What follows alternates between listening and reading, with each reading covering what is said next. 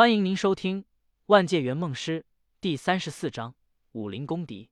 除了唐若幽以外，星云庄内已经没有人关心林诗音和李寻欢的感情问题了，包括龙啸云，他甚至都没注意到昨天的报纸上刊登了他曾经最关心的事情。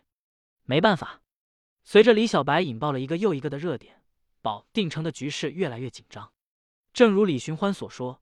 如今江湖里有一半人恨不得要李小白的命，另一半人想夺他手里的莲花宝剑。李小白出道短短不到一个月的时间，竟然招惹了整个江湖的人，也算是江湖一大奇闻了。即便星云庄内被李小白牵做了护卫的一群人，也没几个真心实意敬佩李小白的。说到底，他们都是技不如人，身不由己罢了。尤其是现在，当整个江湖的目光聚焦在了星云庄。李小白的护卫们早没了先前的洒脱和自信，终日里活得战战兢兢，生怕一不小心就遭受了灭顶之灾。毕竟，护卫条约对他们的设定，就是要让他们死在李小白前面的。山雨欲来风满楼，黑云压城城欲摧，和整个江湖为敌的感觉，真的不要太刺激。星云庄的护卫，一流高手有铁笛先生、少林寺的星梅大师和他的五个弟子田七、公孙魔云。藏剑山庄的庄主、剑客天山雪鹰子等等，没受伤之前的赵正义或许可以算一个，但现在才养了几天伤的他，只能算是一个废人，根本派不上用场。二流高手有游龙生、秋毒、茶猛、碧血双蛇、五虎门门主胡彪、西门剑派的柳剑主等等。轻功卓绝的于二先生为李牧挡刀立了功，和赵正义一样，处在半死不活的状态，同样指望不上。至于张唐、汤臣义等人数量最多，但他们充其量只能算得上是三流高手，遇到高手恐怕连挡刀都挡不住。换做平时，这样一群人的组合足以让大多数的江湖人退避三舍。但是，把他们和整个江湖的英雄豪杰比起来，就显得微不足道了。护卫们人心惶惶，脸上都没有了笑容，好似世界末日到了一般。这些天，他们甚至都不怎么敢出门了。李少侠，我听说青魔手、五毒童子都来到保定城了。龙啸云一夜之间白了头发，他的眼睛里布满了血丝，说出的话声音都是沙哑的。看到仿佛苍老了十几岁的龙啸云，李牧吓了一跳：“龙四爷，你生病了吗？要不要我把梅二先生找来，给你调理下身体？”生病？我为什么这样？你不知道吗？调理个毛！你有没有听我说话？带着你的人麻溜的从我星云庄搬出去，你信不信？我立刻就能生龙活虎的。M M P，你要像我终日里提着心，吊着胆，比我也好不到哪儿去。龙啸云内心疯狂的吐槽，可一想到这一切的情况都是李小白造成的，而他还像个没事人一样，他又无语了。心里的话是万万不能跟李牧说的，就像是他得罪不起外面的江湖人士一样，他同样得罪不起李小白。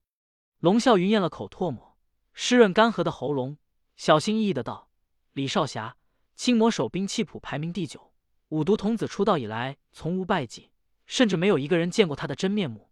你有把握对付他们吗？”青魔手应该没问题。李牧沉默了片刻，皱眉道：“但五毒童子的确是个麻烦。”龙啸云的心里咯噔一声，就怕这个呀？没把握，你招惹他们干嘛？贴身护卫田七呼吸也是一致。郝玄梅当场去世。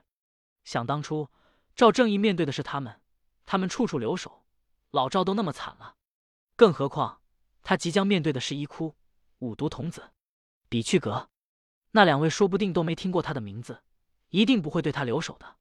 纵观李牧出道以来的战绩，似乎从没有和兵器谱上有排名的人正面刚过呀。李少侠，真没把握吗？田七都要哭了，颤声道：“我听说蛇鞭西门柔。”金刚铁拐诸葛刚也在密谋夺取莲花宝剑，兵器谱上，他们一个排第七，一个第八，都来了吗？李牧的眼睛闪闪发亮，颇有些兴奋。说起来，我还没有正儿八经的收过兵器谱上的人当护卫呢。龙啸云和田七对视了一眼，齐齐看到了对方脸上的疑惑。什么鬼？刚才还担心五毒童子呢，怎么转瞬间连兵器谱上有排名的人都不放在眼里了？龙啸云犹豫了一下。忍不住提醒道：“李少侠，我们都知道你的武功神奇，但近日江湖上传遍了你的招式，据说已经流传出了好几种破解你武功的方法。哦，李牧皱眉问：“怎么说的？”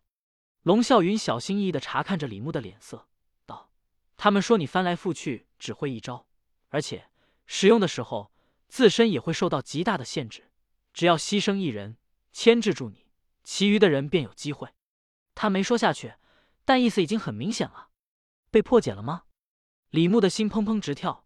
若那些人真这样对付他，他似乎还真有些应付不了呢。虽说有金盾的制约，护卫们会优先挡刀，但谁知道他身边这些歪瓜裂枣的护卫能不能抵挡超一流高手的袭击？和兵器谱上大 boss 比起来，护卫的等级还是太低了。但当着龙啸云的面，李牧自然不会露怯的。毕竟龙啸云从没有和他签订过护卫条约。他的人品似乎也不能保证，谁知道龙啸云会不会转头卖了他？李牧哈哈一笑，从容的道：“幼稚，李寻欢也只有一招，也没见他们破解的了呀。”他意味深长的看了龙啸云一眼，再说了，谁又能笃定我只有一招呢？一群蠢货，不给他们一点颜色看看，真把自己当根葱了。龙啸云，龙四爷，我正愁想不到明天的头条呢，你倒是给我送来了一个好题材。李牧哼了一声，笑道：“明天头版头条的就叫做‘今天你跪了吗？’